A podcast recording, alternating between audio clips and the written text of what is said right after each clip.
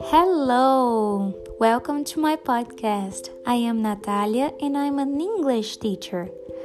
I am Natalia. Eu sou a Natália. I am an English teacher. Eu sou professora de inglês.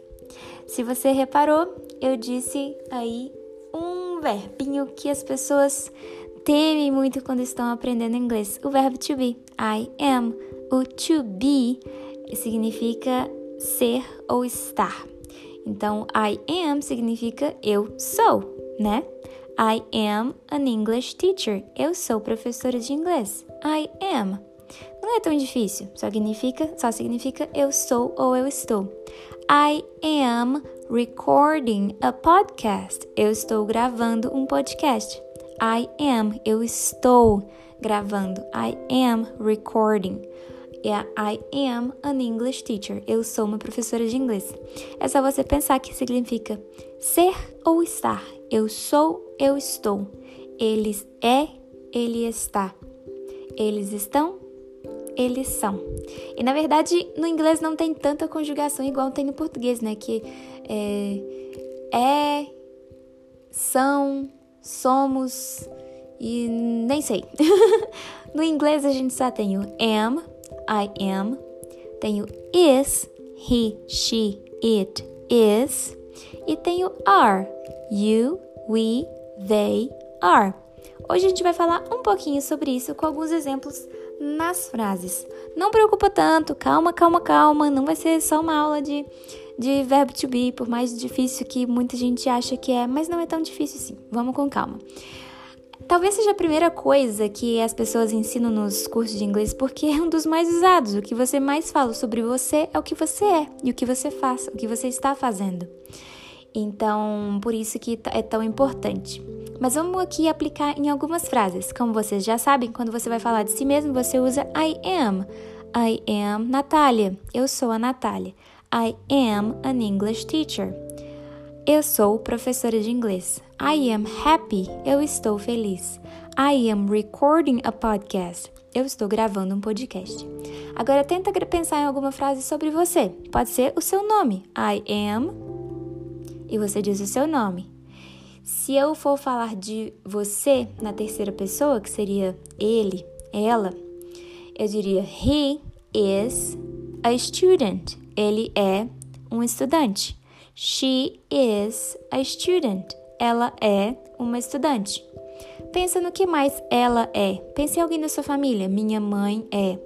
My mom is beautiful. Minha mãe é linda.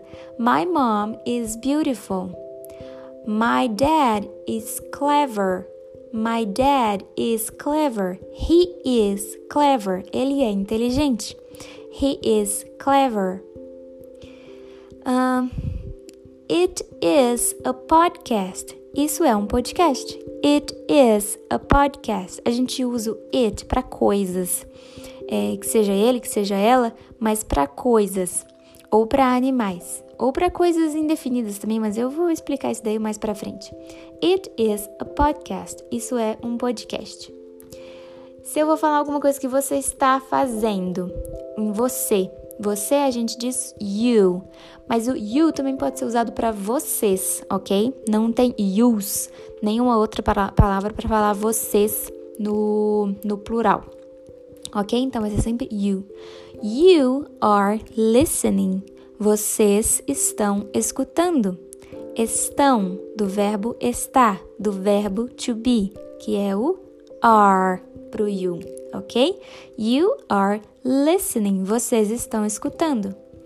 And you are studying. Vocês estão estudando. You are a student. Você é um aluno, um estudante. You are a student. Are é. Are, you are. Você é. Você está. Ok? We are learning together. Nós estamos aprendendo juntos. We are learning together. Nós estamos aprendendo juntos. We are. Nós estamos. We are happy. Nós estamos felizes. We are happy. We are students. Nós somos estudantes. We are students. Nós somos. We are. Do verbo ser, do verbo to be. Ser ou estar. They are Brazilians. They, eles ou elas, qualquer grupo de pessoas. They are Brazilians. Eles são brasileiros. They are talking. Eles estão falando. They are talking. Eles estão falando. They are Brazilians. Eles são brasileiros. Então, gente, esse é o famoso e temeroso verbo to be. Mas por favor, não tenha tanto medo dele. Tenta aplicar essas frases em alguma coisa agora na sua vida. Por exemplo, I am recording a podcast. Eu estou gravando um podcast.